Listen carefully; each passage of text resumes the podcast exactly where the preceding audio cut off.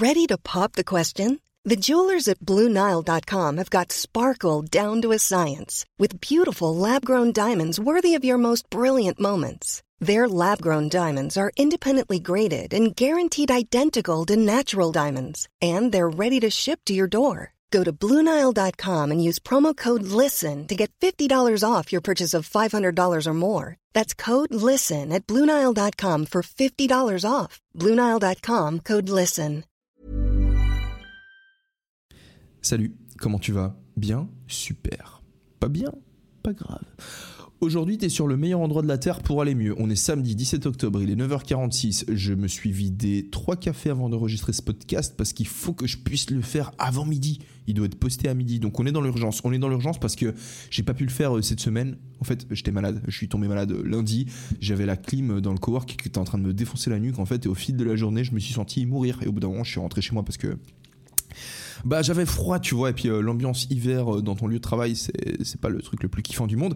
Je rentre chez moi et là je remarque que j'ai carrément plus de voix en fait. Et depuis, j'ai de la merde en fait au fond de la gorge qui est en train de voilà, tu vois le tu vois le tu vois le genre. Donc euh, j'ai pas enregistré ce podcast cette semaine. Ce matin, bah, j'ai j'ai essayé de le faire deux fois. Il y a ce truc qui m'énerve au fond de la gorge, qui me chatouille en fait, et qui m'a fait recommencer deux fois parce que, en fait, je me suis énervé contre lui. Tu vois, genre, j'étais en train de te parler, je, faisais l'épisode, et au bout d'un moment, j'ai ce truc là qui commence à me faire chier, et du coup, je, commence à m'énerver contre le truc dans ma gorge. Et. En fait, je réalise que en fait, euh, t'es en train de m'écouter. Et du coup, je me dis putain, en fait, je suis complètement fou. Donc, euh, je recommence l'épisode.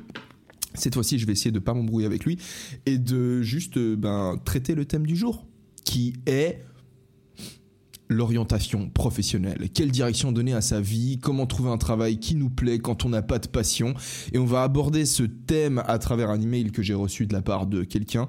Euh, j'ai pas noté son prénom.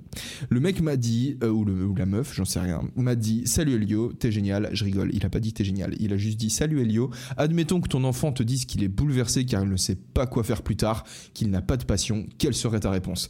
Alors. Ça dépend de quel âge il a. Pour commencer, voilà, on rentre direct dans le vif du sujet. Ça dépend quel âge il a. Euh, S'il a 4 ans, je lui dis écoute, c'est pas trop grave, t'as encore un peu de temps. S'il a 5, 6 ans, je lui dis écoute, c'est pas trop grave, t'as encore un peu de temps. S'il a 7, 8 ans, je lui dis écoute, c'est pas trop grave, t'as encore un peu de temps. S'il a 8, 9 ans, je lui dis écoute, c'est pas trop grave, t'as encore un peu de temps. Tu vois la logique. Par contre, s'il commence à avoir 17, 18, 19, 20, 25 ans, je me dis ok, il y a peut-être euh, quelque chose à faire à ton niveau. Pourquoi est-ce qu'il se poserait la question? En fait, il se pose pas la question parce qu'il a envie de savoir euh, est-ce qu'il va pouvoir manger un truc demain. Tu vois, généralement aujourd'hui, on se pose pas trop la question de est-ce qu'on va mourir ou non de faim parce que bah, on a un système de sécurité sociale, tu vois, surtout, euh, je sais que je m'adresse à des Français qui connaissent ça très bien. Enfin, je dis pas que les Français qui m'écoutent connaissent ça très bien. Je dis que les Français, de manière générale, le connaissent très bien, peu importe de quel côté euh, de la fiche d'impôt est-ce qu'on se situe. On sait qu'en France, voilà, c'est un pays qui est là, qui permet de, aux gens qui, même s'ils sont dans la merde, mais ils vont pas mourir de faim. En Suisse, euh, on a plus ou moins le même système, peut-être pas aussi poussé, mais on a aussi un système de sécurité sociale, un filet de secours. Donc, généralement, tu ne crains pas pour ta vie quand euh, tu es en train de te poser ces questions et qu'elles te stressent. Donc mon enfant, il n'est pas bouleversé parce que il a peur de pouvoir manger. Il a peur de ne pas pouvoir manger, pardon. Il est bouleversé en fait parce que il a envie de trouver un travail qui le passionne, un travail qui nourrisse son âme. Et c'est ce que la plupart d'entre vous, vous avez envie de trouver. C'est ce que moi aussi, j'ai eu envie de trouver et que j'ai eu la chance de pouvoir trouver avec le temps. Alors, je vais vous parler un petit peu de mon parcours, en fait, de comment j'ai fait pour trouver le truc qui m'a fait kiffer et surtout de comment faire en fait pour trouver un truc qui va vous faire kiffer. En fait, on va juste décortiquer le truc de A à Z. On va parler très rationnel, très, tu vois, genre. En fait, sais quoi? Je écoute-moi juste, ok? Écoute-moi. Aujourd'hui, t'as l'embarras du choix, ok? Quel que soit le métier que tu sois en train de faire, peut-être en train de faire un travail qui te plaît pas et que tu as envie de changer de travail, peut-être que tu es aux études et que du coup tu vas devoir choisir dans quelle fac tu vas rentrer, peut-être que t'es pas encore à la fac, peut-être que tu es au collège, c'est le truc juste avant la fac et tu dois te demander est-ce que tu fais une Enfin, je sais pas, t'as plein de manières de diriger ta carrière, tu vois. Tu peux euh, faire une formation, tu peux faire une formation euh, dans une autre école, dans des unités, t'as plein de différents établissements, différents types de diplômes que tu peux avoir. Tu peux te lancer dans l'entrepreneuriat, tu peux aller bosser euh, avec ton père ou avec ta mère dans l'entreprise de ton père ou dans l'entreprise de ta mère. T'as une, ou tu peux lancer ton propre business, tu vois. Tu peux faire un truc que personne n'a jamais fait jusqu'à maintenant. Il y a un milliard de trucs que tu peux faire. En plus de ça, le monde il évolue à une vitesse genre juste complètement folle que tu as des secteurs d'activité qui existent aujourd'hui qui n'existaient pas à l'époque de tes parents. C'est complètement le cas par exemple de ce que je suis en train de faire moi. Euh, personne n'était youtubeur il y a 30 ans en arrière, tu vois. Et ou podcasteur ou euh, instagrammeur ou personne ne gagnait son argent de la manière dont je suis en train de la gagner aujourd'hui. Et ça c'est un truc qui peut être un peu déstabilisant parce que des fois, tu as l'impression qu'il y a des pistes que tu pourrais emprunter qui pourraient te correspondre, mais t'as pas de modèle en fait. T'as pas des gens pour te dire, pour te montrer la voie, pour te dire, ah ok, en fait, euh, pour euh, développer un podcast et gagner ta vie avec, en fait, il faut que tu fasses ci, ça, ça, ça, ça, et puis ça. Tu vois, personne te le dit. Donc t'es un peu perdu. Comment est-ce que tu fais pour te retrouver? Tout d'abord, il faut que tu comprennes en fait qu'est-ce qui te correspond. Et en fait, pour trouver ce qui te correspond, il faut que tu apprennes à te connaître, non pas toi, parce que toi, tu es le truc qui a des préférences, mais il faut que tu apprennes à connaître tes préférences. Et tes préférences, par quoi est-ce qu'elles sont dictées? Deux choses, biologie et environnement. Environnement, pour commencer, ben voilà, facile à dire, hein. si tu as tes deux parents qui sont médecins, ben, tu vas peut-être être prédisposé à devenir médecin au sens où parce qu'ils sont médecins, ben, ils vont te ils vont te familiariser disons avec l'univers de la médecine et tous ces petits trucs euh, et vu que tu es familier, si tu as des prédispositions génétiques à être intéressé par ce genre de truc, bah tu vas, ça va être plus facile pour toi de te lancer dans la médecine. Alors que, admettons euh, que tes deux parents soient avocats, que tu aies des prédispositions génétiques pour devenir médecin, bah vu qu'ils sont avocats, ils vont peut-être t'ouvrir un peu au domaine du droit, de l'avocature et ce genre de trucs. Mais et du coup, tu vas peut-être pas aller à la médecine. Tu vois ce que je veux dire? Donc ton environnement joue un rôle. Peut-être tu as des parents qui sont entrepreneurs et du coup, ils vont te faire découvrir plus facilement en fait le monde entrepreneurial. Moi, par exemple, ma mère est assistante sociale, mon père travaille dans une banque et les deux ont eu un, ont fait un parcours universitaire, c'est-à-dire qu'ils sont allés à la fac, tu vois. Ils sont allés à la fac, ils se sont fait des potes à la fac. Dans leur entourage, la plupart des gens bah, ont aussi fait la fac. Donc pour eux, le modèle, c'est tu vas à l'école, ensuite tu vas au collège, ensuite tu vas, t'obtiens ton bac ou une maturité, c'est comme ça qu'on appelle ça, comme ça qu'on appelle le, bac en Suisse, la maturité. T'obtiens ta maturité, ensuite tu vas à la fac, t'obtiens un diplôme et tu fais carrière. Ça c'est le schéma que mes parents ont. Mais il y a plein de gens qui n'ont pas du tout ce schéma, tu vois. D'ailleurs, euh, c'est un très petit pourcentage je sais, je vais pas te dire de bêtises. Je sais pas si c'est un très petit pourcentage, mais en tout cas, quand j'étais à l'armée, c'est un truc qui m'a mindfuck.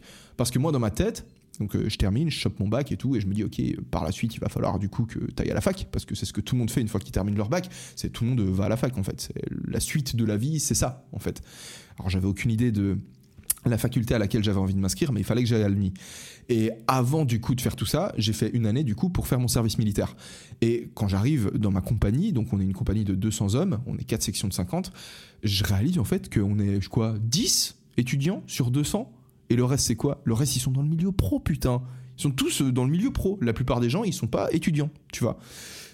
Maintenant, j'étais euh, dans l'infanterie et peut-être que il y a peut-être un biais au niveau de la sélection, peut-être la plupart des gens qui vont dans l'infanterie, euh, peut-être que disons la plupart des étudiants qui vont faire l'armée, parce qu'en Suisse c'est obligatoire, hein, tout le monde fait l'armée, donc les étudiants et les gens qui se sont lancés dans le milieu professionnel plus tôt, tout le monde doit y aller. Donc c'est une manière, une façon en fait de de, bah, de regrouper la, population et c'est magnifique en fait, c'est super. Ça, je trouve ça vraiment génial. C'est un des, un des beaux, une des belles facettes de l'armée. Mais du coup. comme je disais, peut-être qu'il y a eu un biais au niveau de la présélection. Peut-être que les étudiants ont plutôt tendance à aller, je sais rien, dans les troupes de secours ou dans la logistique ou dans la communication euh, et moins, si tu veux, dans l'infanterie en mode bourrin. Peut-être que c'est ça. Mais en tout cas, voilà, 10 sur 200, c'était quoi? C'était genre 5% du coup de, la compagnie qui était composée d'étudiants. C'est pas un sample précis de la population, mais voilà, il y a on peut, je pense qu'on peut se mettre d'accord sur le fait que pas tout le monde fait des études, ok, et qu'il y a d'autres schémas qui existent pour développer ta carrière. Donc, mais moi dans ma tête, tu vois, c'était que études. C'était le but, c'est de faire les études. J'envisageais même pas d'autres options en fait. J'envisageais même pas l'option de, je sais pas, faire un, faire un CFC et de. CFC, c'est l'équivalent du CAP, sauf erreur pour les Français. Euh, de faire un CFC et de faire, j'en sais rien, électricien, ou de faire euh, plombier, ou de faire carreleur, ou de travailler, genre, dans, sais pas, dans la construction, dans, euh, ou d'aller faire une autre école, juste une autre école de, communication. Pour moi, je devais faire l'université, en fait, parce que c'est ce que mes parents avaient fait. C'est le modèle que j'avais. Donc, en fait, ton environnement, en fait, il va influencer tes choix. Maintenant, ton environnement, il sait pas en fait ce qui se passe réellement dans ta tête, ce qui se passe dans ton cœur. Quelles sont tes préférences génétiques? Parce qu'on a des préférences génétiques.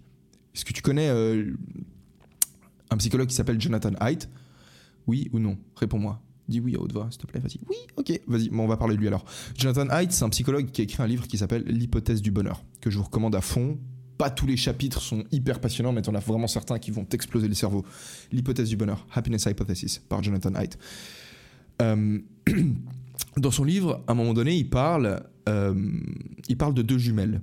C'est deux sœurs jumelles, donc des vraies jumelles, on appelle ça sous forme monozygote. Ça s'appelle Daphné et Barbara. Quand je dis des vraies jumelles, c'est des jumelles qui ont partagé le même œuf. Si je me trompe pas, c'est ça. hein. Donc je crois que c'est deux spermatozoïdes qui fécondent le même œuf en même temps. J'ai pas envie de dire de bêtises. euh, je sais même pas. Je crois que je dis des bêtises. Mais bref, elles sont issues du même œuf. Ou alors je crois que c'est un spermatozoïde qui fait. Bref, je vérifierai après. Tu sais quoi Je vais vérifier maintenant. Euh, jumeaux monozygote. Jumeaux monozygotes sont des jumeaux qui proviennent de la division d'un œuf fécondé unique. Donc tu as un seul œuf. Ils sont issus du même ovule et du même spermatozoïde et possèdent une, in- une information génétique identique. Ah putain, c'est un spermatozoïde qui, qui, euh, qui féconde un ovule et ça fait des jumeaux. Putain, c'est plutôt cool. Bref, ça c'est un jumeau monozygote. Et l'autre type de jumeaux, c'est les jumeaux euh, dizygotes. Euh, attends une seconde. Jumeaux. Bizygotes Dizygotes, je crois, c'est ça, ouais. Ouais, c'est des, des jumeaux dizygotes. Donc les jumeaux dizygotes, c'est deux spermatozoïdes qui fécondent deux ovules différents.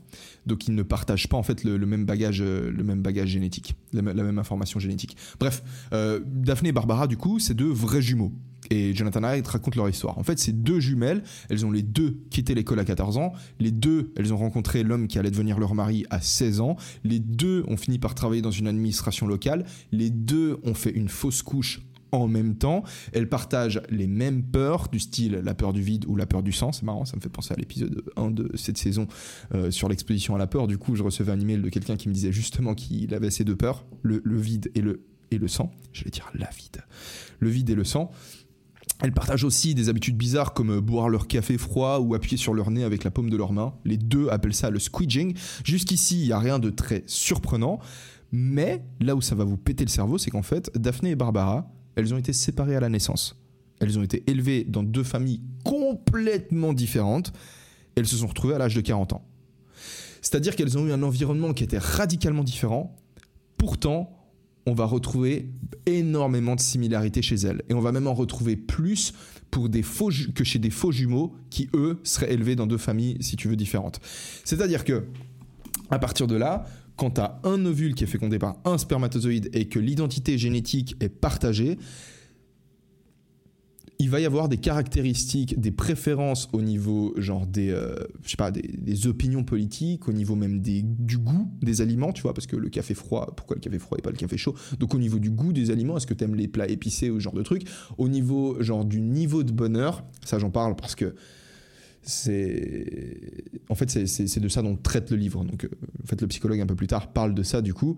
Euh, on on on n'a pas tous la même capacité à être heureux. Si tu veux, tu as des personnes, si deux personnes qui vivent 80 ans, imagine, tu en as une qui va passer 40 années tristes et 40 années heureuses, et tu as une autre qui va passer 60 années tristes et 20 années heureuses.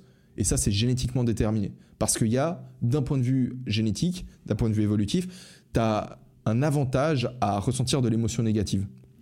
Aujourd'hui, beaucoup moins qu'avant, parce qu'on vit dans un monde où la probabilité de te faire bouffer par euh, des trucs, euh, bah, elle est un peu plus faible qu'il y a genre euh, 20 000 ans.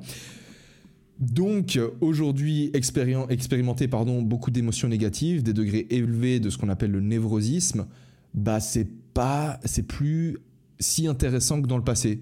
Mais ça reste au fond de nous parce que ça a servi en fait à nos ancêtres euh, pour leur survie. Mais aujourd'hui, ça a plus vraiment de sens. C'est pour ça que ce psychologue, du coup, il t'explique que bah, aujourd'hui, peut-être que tu es un peu triste par moment dans ta vie et que, ou que des fois tu te sens un peu anxieux vis-à-vis de, situations sociales. Cette anxiété, elle a une raison d'un point de vue de l'évolution, mais aujourd'hui, en 2021, elle a plus vraiment de nécessité. Et du coup, euh, il te recommande du coup différentes choses comme la thérapie cognitive, la méditation. Il parle pas mal des. euh, on appelle ça SSRI, si je me trompe pas. Des antidépresseurs en fait. Il parle du Prozac. Il explique. euh, c'est pas le sujet du, jour en fait, mais c'est intéressant. Le mec explique que t'as certaines personnes du coup qui naissent avec un entre guillemets handicap qui est qu'elles expérimentent plus d'émotions négatives que d'autres. À partir de là, ce handicap, ben, il est chiant dans leur vie et du coup, prendre un antidépresseur ou faire de la thérapie cognitive ou utiliser la méditation, il explique que c'est les trois manières les plus efficaces de- d'augmenter ton niveau de bonheur. Euh, mais du coup, prendre l'antidépresseur, c'est quelque chose qui peut être intéressant. Et en fait, c'est hyper intéressant parce qu'il va à contre-courant de, l'idée générale, tu vois, selon laquelle ouais, les gens ils abusent des antidépresseurs, les gens ils en prennent beaucoup trop, c'est dangereux et tous ces trucs. Mais du coup, lui, il va t'expliquer que, euh, bah, je sais pas, si tu, si tu souffres de myopie, eh ben, tu vas pas ressentir de honte à porter des lunettes ou à te faire opérer des yeux ou à, ou à porter des lentilles de contact en fait. Et donc de la même manière que la myopie en fait c'est un problème au niveau de ton... Euh, c'est un problème qui t'a été attribué par tes gènes en fait, c'est tes gènes qui t'ont rendu myope, c'est parce que c'est un problème dans ton corps, bah pareil, tes gènes dans ton corps, bah, ils t'ont programmé pour euh, soit pour voir un peu moins bien, soit pour euh, bah, être un peu plus triste. Et à ce moment-là, tu peux corriger ta myopie avec une opération laser, ou tu peux corriger bah, genre tes degrés élevés d'émotions négatives via notamment le Prozac. Bref, moi, je, ne dis pas ce que j'en pense, hein, je vous dis juste ce que le mec a dit. Et c'est pour ça, du coup, que je vous parle du niveau de bonheur de, jumeaux, de vrais jumeaux, de jumeaux monozygotes. Parce que du coup, ils vont partager le même niveau de bonheur. C'est extrêmement rare que tu aies. J'ai pas envie de dire ça. J'ai pas envie de dire ça. J'ai pas du tout envie de dire ça parce qu'en réalité, je le sais pas. J'allais dire que c'était extrêmement rare d'avoir euh, des vrais jumeaux qui ne partagent pas le même niveau de bonheur mais en réalité, euh, en réalité, j'en sais rien parce que j'ai pas fait d'études là-dessus. Tout ce que je sais, c'est ce que j'ai lu dans ce livre à ce sujet-là. Et, euh, du coup, j'ai pas envie d'extrapoler. Mais dans l'idée, voilà, quand tu partages un code génétique quand tu partages pardon une identité génétique avec une personne, euh, tu vas avoir tes préférences et qui vont être influencées par ça. Bref, tout ça pour dire que tes préférences en termes de choix professionnels, elles vont dépendre de ton environnement et de ta génétique ton environnement, voilà, il t'influence, il va te pousser dans une direction plutôt qu'une autre, comme mes parents, comme je l'ai dit juste avant, m'ont poussé plutôt dans la direction des, études académiques, des études à l'université. Et ton bagage génétique, par contre, lui, il va, il a ses préférences qui sont déjà prédéterminées. C'est-à-dire que c'est-à-dire que tu vas pas nécessairement finir euh, aligné avec tes préférences génétiques, mais tu vas te sentir plus ou moins épanoui si tu réussis à comprendre quelles sont ces préférences que tu as quelles sont ces choses qui sont au fond de toi qui te rendent heureux. Tu as certaines personnes, par exemple, qui vont être euh, plus extroverties que d'autres. Ok? Si tu es quelqu'un qui est d'un naturel extroverti, c'est-à-dire que. Et tu peux travailler sur ton extroversion. Tu peux, si tu es quelqu'un qui est plutôt introverti, faire des exercices, t'exposer à des situations sociales pour justement être moins introverti du coup et plus à l'aise au moment où tu rentres dans des interactions sociales pardon, avec d'autres êtres humains. Mais une personne qui est naturellement extrovertie, à ce jeu-là, elle va te baiser. C'est-à-dire si, euh, je sais pas, Jonathan est naturellement extraverti, David est naturellement introverti, que les deux travaillent sur leur extraversion, bah, au final, Jonathan, qui était déjà de base naturellement extraverti, il va se retrouver beaucoup plus à l'aise s'il doit, je sais pas, après deux mois de, de, développement personnel à ce niveau-là, euh, ben, à parler devant 300 personnes. Il va le faire de manière beaucoup plus, euh, beaucoup plus à l'aise. Donc tu peux travailler sur tous ces trucs, mais tu as quand même une baseline, tu as quand même une base de départ.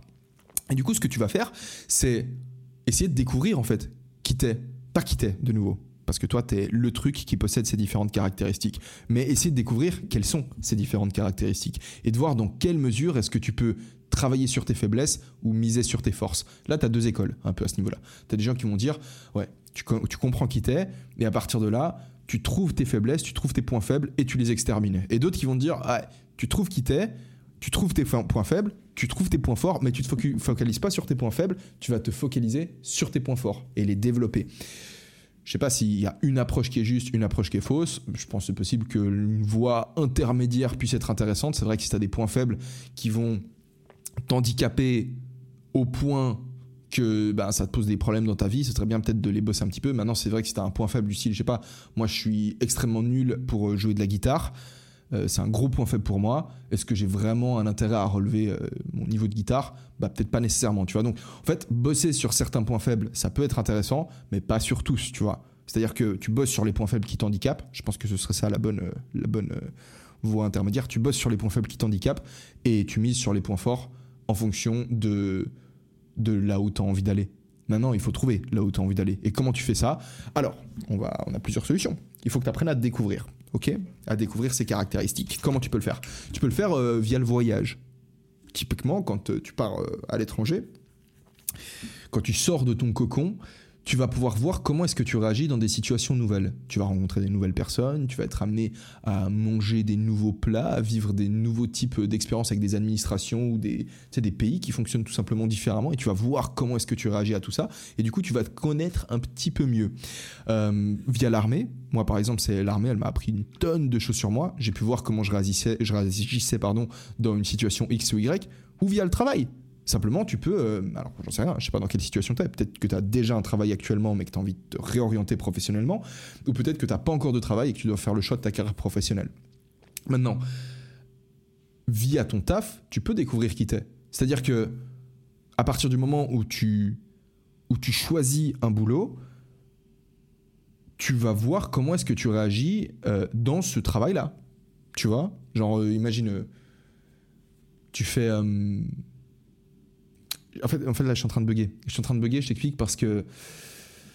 Parce que je sais pas comment attaquer le truc. Le truc, c'est que, regarde, t'as plein de gens qui travaillent parce qu'ils sont obligés de travailler. Ok, t'as plein de gens qui ont pas, qui peuvent pas se permettre le luxe de se poser la question de dire, ok, je vais faire le travail euh, qui me plaise, qui me passionne. Des gens, ils sont là, ok, moi non, j'ai un loyer à payer, j'ai un enfant, j'ai une famille dont je dois m'occuper, donc il faut juste que, que j'aille au travail et je peux pas m'offrir le luxe de choisir l'activité parfaite tu es dans cette situation-là, c'est vrai que le rôle principal d'un travail, la step numéro une, c'est de trouver euh, une manière de gagner ton argent. Pourquoi? Tout simplement parce que bah, quand tu as un enfant, tu peux te permettre d'avoir des gens qui travaillent pour toi.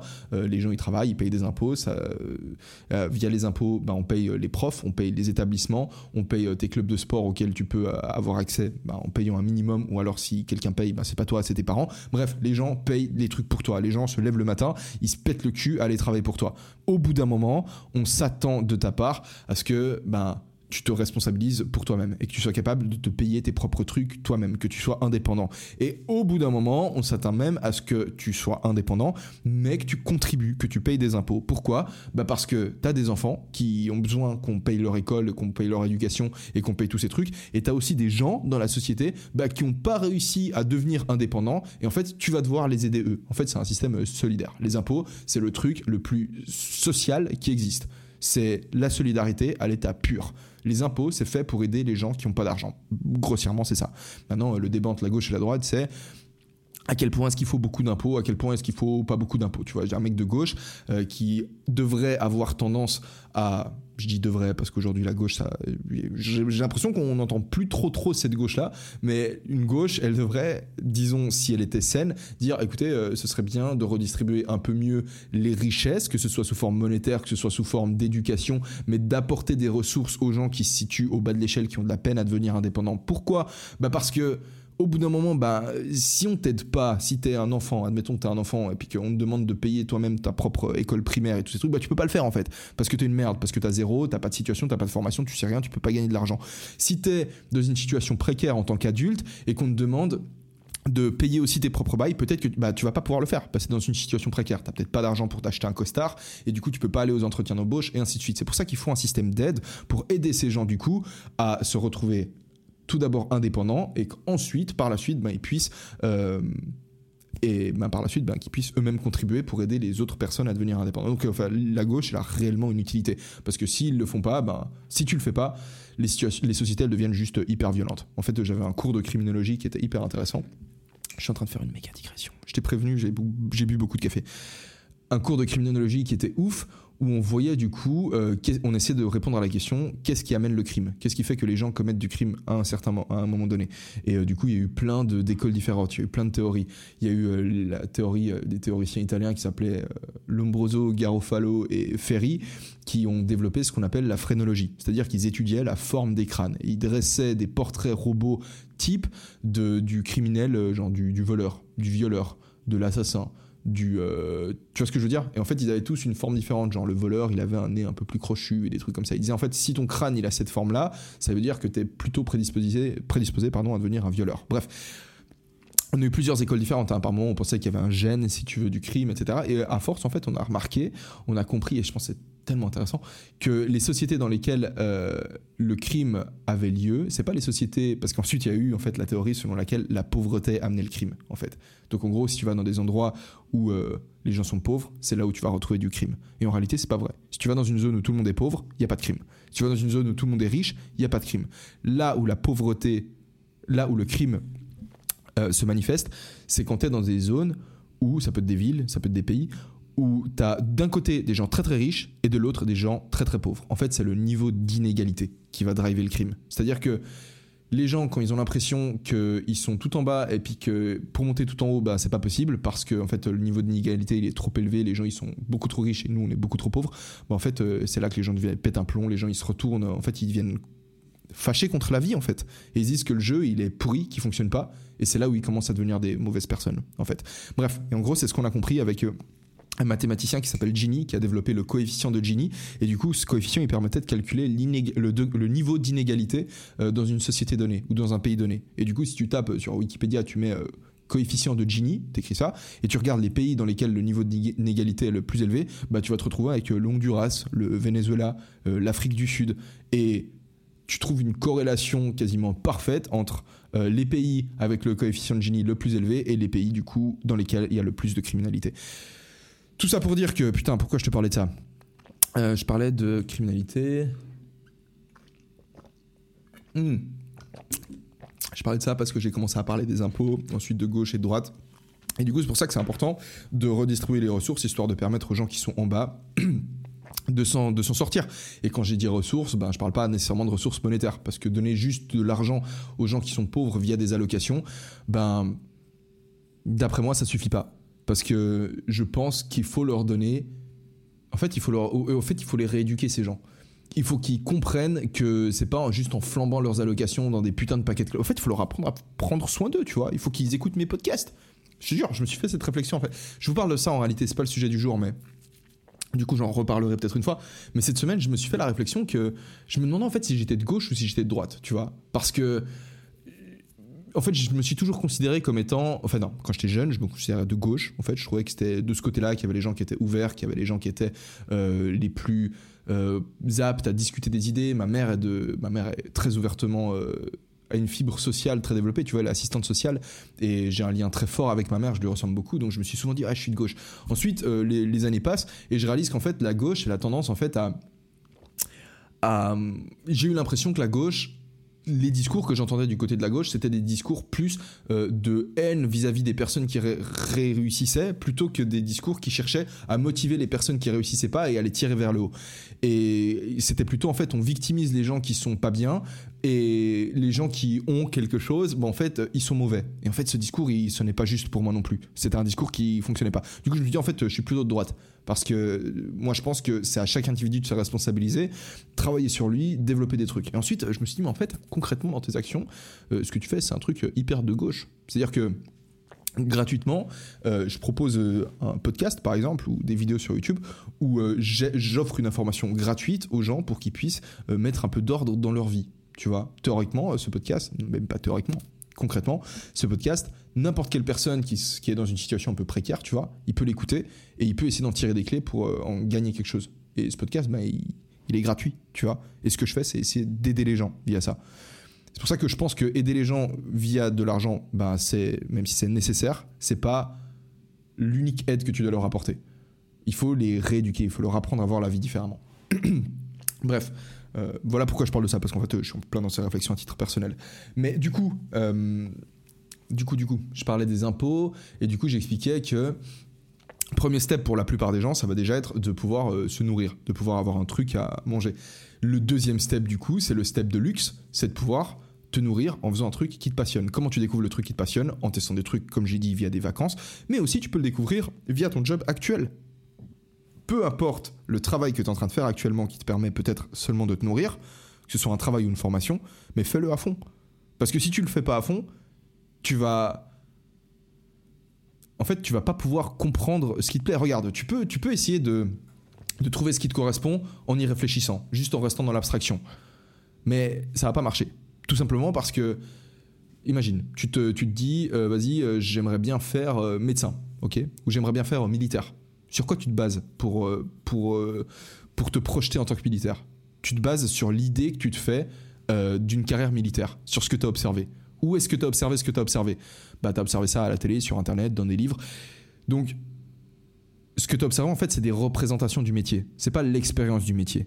Donc en fait, ton idée euh, du métier déjà, elle est fausse. Maintenant, tu l'as peut-être observé via un stage, peut-être, euh, ou alors, euh, ce que je veux dire, c'est que dans le premier schéma, où tu as observé ça dans des films, dans des livres ou à la télé, c'est une image qui est biaisée. Maintenant, peut-être que tu as observé une image qui n'est pas biaisée, que ta représentation que tu te fais du métier, elle est juste.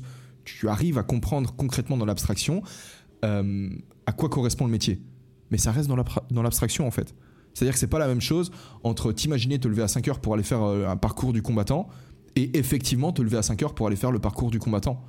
Au final, il y a qu'à travers l'expérience que tu peux réellement voir comment est-ce que tu réagis dans une certaine situation. C'est pour ça que, quel que soit le truc que tu vas faire, que ce soit un choix, euh, que ce soit une carrière, enfin que ce soit pardon, une, euh, une formation, que tu sois en train de faire une fac, que tu décides, ok, je vais aller en fac de droit par exemple, ou que je vais aller que je vais faire ce métier-là parce que j'en ai besoin pour gagner de l'argent, quel que soit le truc que tu fais, fais-le à fond. Parce que le but, c'est pas de. Le but, c'est pas de choisir quelque chose et d'espérer euh, trouver euh, ta passion du premier coup. La probabilité pour ça, elle est de 0%. Le but, c'est de te découvrir. Parce que en, y allant à fond, tu te découvres. Et parce qu'en en fait, chaque activité, tu vois, chaque activité, elle est composée de différentes petites tâches. Et en fait, toi, tu vas pouvoir voir ce que tu vaux dans chacune de ces petites tâches. Tu vois, moi, par exemple, j'ai décidé d'aller à fond quand j'ai commencé mes études de droit. Parce que j'ai passé trop de temps à rien faire et au bout d'un moment, j'étais dos au mur. J'étais là, ok, j'ai plus le choix. J'ai mon, dernier essai à l'université, c'est-à-dire à la fac. Et si je me foire, je suis exclu de toutes les universités, de toutes les facs en Suisse. J'ai ok, c'est un peu chaud. Donc je vais y aller à fond. Je suis allé à fond et j'ai pu découvrir que, par exemple, euh, tout ce qui était lié à l'individu, ça me plaisait un peu plus que tout ce qui était lié au, euh, aux chiffres, aux nombres, par exemple. Tu vois, genre le droit fiscal, ben, c'est pratique, tu vois, ça c'est cool, mais, mais c'est pas ce qui me chauffait le plus. J'adorais parler de philosophie du droit. J'adorais parler euh, de questions philosophiques quand on parlait du droit pénal, de qu'est-ce que ça voulait dire d'être coupable de quelque chose. Toutes ces questions, pour moi, elles me, elles me faisaient vibrer un truc en moi beaucoup plus. Mais elles ont fait vibrer un truc en moi parce que bah, avant d'aller au cours, je me préparais, je lisais la documentation et quand j'étais en cours, bah, je pouvais genre être à fond dans le truc. Pareil, si tu travailles dans la vente, bah, mets-toi à fond dans la vente, si tu veux, apprends des trucs, genre lis des bouquins sur la vente, teste des nouvelles méthodes de vente avec tes clients, etc., avec tes prospects, pardon, et là tu vas pouvoir te découvrir un peu mieux, en fait. Donc il faut que tu ailles à fond. Pardon, il faut que je boive. Il faut que tu ailles à fond dans le truc. Et en fait, en allant à fond dans le truc, tu vas pouvoir te découvrir un peu plus. Est-ce que tu es quelqu'un de créatif? Est-ce que tu es quelqu'un de plutôt consciencieux? Est-ce que tu es quelqu'un d'extraverti? Est-ce que tu es quelqu'un qui est intéressé plutôt dans les humains, dans les objets? Tout ça, tu vas pouvoir le découvrir avec le temps. Si tu es créatif, tu as certaines carrières professionnelles qui vont te correspondre un peu mieux que d'autres. Tu pourrais te lancer dans la pub, dans le design, dans l'illustration. Si tu es consciencieux, tu devrais plutôt. Enfin, il y a d'autres métiers comme, euh, je sais pas, euh, comptable. Un comptable, il faut qu'il soit consciencieux. Il peut pas, tu peux pas te permettre. Un créatif, si t'es créatif et que tu vas faire de la compta, frère, c'est quoi, quoi l'intérêt? Zéro. Si t'es consciencieux, c'est parfait. Tu vas faire de la compta, tu vas pas louper des écritures et au moins tu vas te retrouver avec des bilans, des comptes de résultats qui fonctionnent bien. Pareil, docteur. Tu es un docteur créatif ou tu es un docteur consciencieux? Tu es un docteur consciencieux. Si t'es extraverti, qu'est-ce que tu pourrais faire? Putain, de la vente de la vente, c'est le meilleur des trucs que tu puisses faire si tu es extraverti. De la vente, de la comédie, du spectacle. Tu prends une personne extravertie, tu la fais bosser euh, à la plonge dans un restaurant, le mec il va avoir envie de se suicider. Tu le fais devenir notaire, le, mec, le mec il a envie de mourir. Est-ce que tu es plutôt intéressé dans les humains, dans les objets À nouveau, ça tu le découvres avec l'expérience, avec la vie. Si tu es intéressé dans les humains, bah, tu vas pouvoir te tourner dans tout ce qui est euh, plutôt dans les sciences sociales, tu vois. Tu vas pouvoir devenir, je sais rien, tout ce qui est psychologue, médecin, euh, bah, assistant ou assistante sociale. Si t'intéressais plutôt dans les objets, bah, tu pourrais te diriger plutôt dans le domaine de la tech. Développer des applications, devenir ingénieur. Tu vois le truc? En fait, tu es obligé d'apprendre à te connaître. Et on est tous différents. Tu vois, on a tous des intérêts différents. Et c'est hyper important parce qu'en fait, il faut des, des, designers, il faut des comptables, il faut des vendeurs, il faut de tout en fait dans notre société. Et il a toujours fallu de tout. C'est des gens créatifs qui, il y a très longtemps, par exemple, j'en sais rien, ont, pu inventer des nouvelles armes pour nous permettre à chasser. C'est un mec créatif qui s'est dit, ah putain, en fait, si je taille l'arme de cette manière-là, en fait, bah du coup, pack et tout, genre la, pointe, elle est là. Ensuite, il a fallu des gens consciencieux pour euh, produire ces armes euh, à la chaîne, si tu veux, et pour les produire bien, pour bien les attacher, pour bien genre attacher la pierre au bâton, tac. Il fallait quelqu'un de très consciencieux. Parce que si tu si tu demandais au mec extraverti en fait de, s'occuper de ça, en fait le mec extraverti qui va essayer d'attacher le, bâton à la pierre, mais il va pas le faire aussi bien qu'un mec consciencieux. Du coup, ça fonctionne moins bien. Le mec extraverti, par contre, lui va être bon pour, euh, j'en sais rien, peut-être pour détendre les gens, pour euh, pour les extravertis, on sert vraiment à rien. On va faire des petits spectacles, tu vois, genre autour du feu, et puis il va il va permettre aux gens de se sentir plus plus détendus, plus relaxés. Euh, dans l'idée, tu vois, on a toujours eu besoin de personnes qui pensaient différemment. Et du coup, il faut que tu comprennes en fait quel est genre ton bagage génétique. Moi, j'ai découvert que j'étais quelqu'un de bah, plutôt extraverti, qui était plutôt intéressé en les humains qu'en les objets. J'ai découvert que j'étais quelqu'un de consciencieux, ok, au sens où, mais la conscienciosité, si tu veux, ça se subdivise en deux catégories. Tu as une catégorie qui est euh, l'assiduité, c'est-à-dire la capacité à te mettre sur une tâche et à la défoncer jusqu'au bout. Et l'autre aspect de la conscienciosité, c'est euh, l'ordre, le fait d'être quelqu'un d'ordonné, c'est-à-dire avoir des routines, avoir un, avoir un agenda, euh, vivre dans un environnement qui est bien rangé. C'est les deux aspects. Une personne de consciencieux, elle est assidue et ordonnée. Et maintenant, c'est possible que tu sois très ordonné et pas du tout assidu.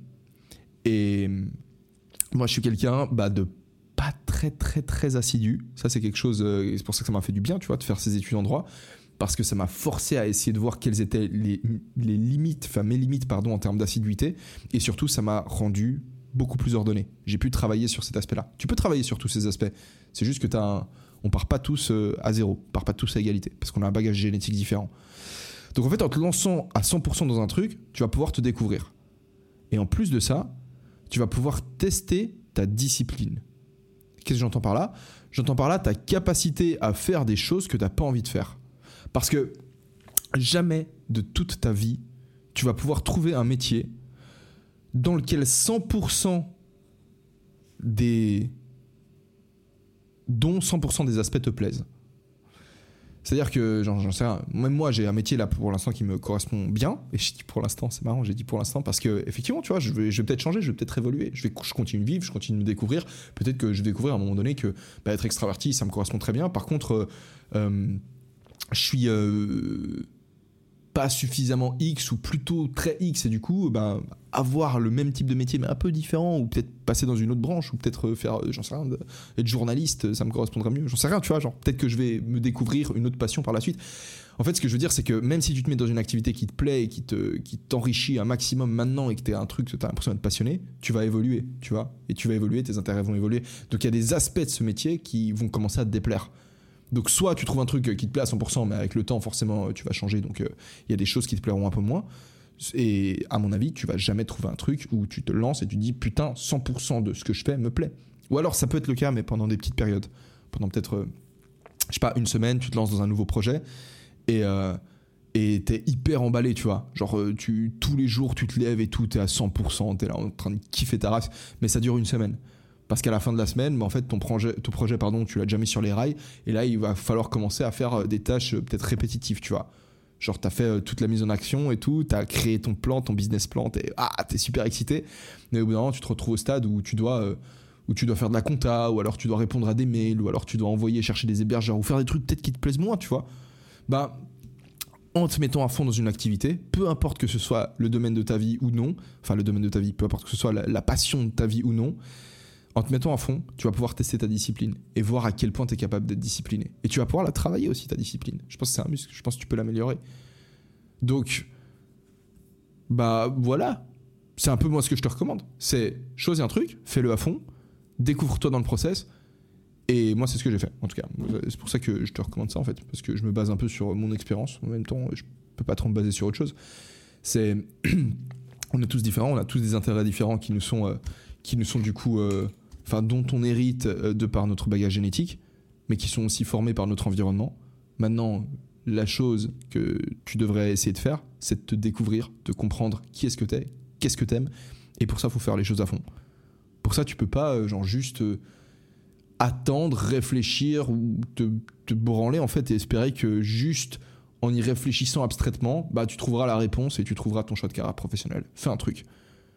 Souvent déjà parce que tu as besoin de te nourrir Il faut que tu gagnes de l'argent. Il faut que tu ou alors il faut que tu te lances dans un domaine d'études parce que tes parents ils disent écoute on va pas te laisser genre juste une année pour que tu fasses rien en fait. Donc choisis quelque chose.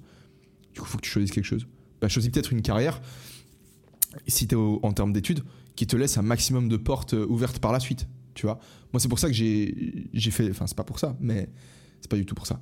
Mais c'est une des grosses chances que j'ai eues, si tu veux, de, de faire du droit. Parce que c'était pas réfléchi, mais au final, je me suis rendu compte que faire du droit, c'est en fait ça t'apprend, ça t'aide à comprendre en fait le système euh, légal dans lequel tu vis. Et ça, c'est utile parce que quel que soit le choix de carrière que tu veux faire ensuite par la suite, comprendre ce système légal, bah, t'est utile.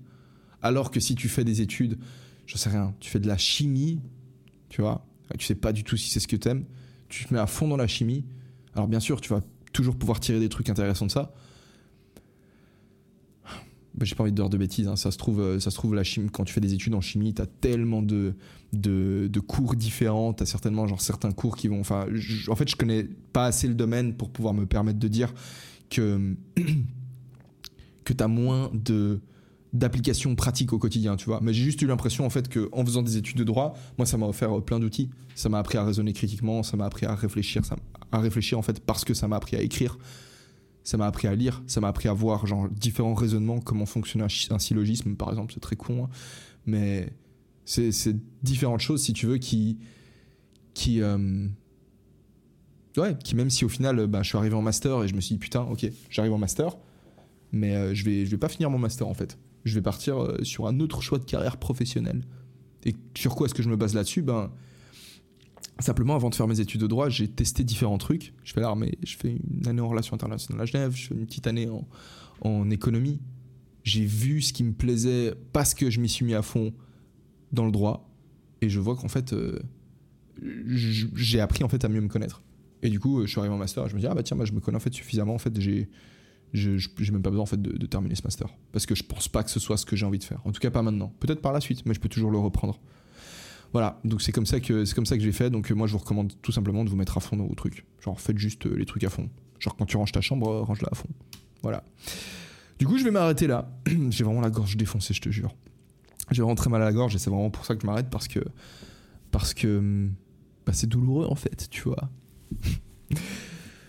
Passez une, une, excellente journée, messieurs dames, et on se retrouve semaine prochaine. Je pense que l'épisode de la semaine prochaine parlera du coup de, euh, de, de, la drogue en fait parce que je pense que courant de la semaine prochaine je sortirai cette vidéo sur la drogue et du coup euh, j'aimerais j'aimerais sortir un podcast lié à la vidéo dimanche. Ce serait ouf que la vidéo puisse sortir genre vendredi ou samedi et que le podcast puisse sortir dimanche. Je pense que je sortirai la vidéo samedi. Je vais essayer j'ai même pas encore tout tourné, j'ai même pas encore tout monté. Il va vraiment falloir que, que j'avance là-dessus. Cette semaine j'étais malade, j'avais pensé pouvoir le faire cette semaine, mais va falloir du coup que je me bouge le cul euh, bah, à partir de maintenant quoi. Je vais avancer un petit peu sur le montage. Je vous souhaite une bonne journée. C'était un plaisir de vous parler. Et puis, euh, bah, comme d'hab, si, euh, si vous pouvez mettre des petites 5 étoiles sur Deezer, Apple Podcast, écrire des reviews aussi, c'est vraiment cool. Ça me ferait, ça me ferait bien plaisir. Merci beaucoup. Bisous, ciao. Planning for your next trip? Elevate your travel style with Quince. Quince has all the jet setting essentials you'll want for your next getaway, like European linen, premium luggage options, buttery soft Italian leather bags, and so much more. And is all priced at 50 to 80% less than similar brands. Plus, Quince only works with factories that use safe and ethical manufacturing practices. Pack your bags with high-quality essentials you'll be wearing for vacations to come with Quince. Go to quince.com/pack for free shipping and 365-day returns.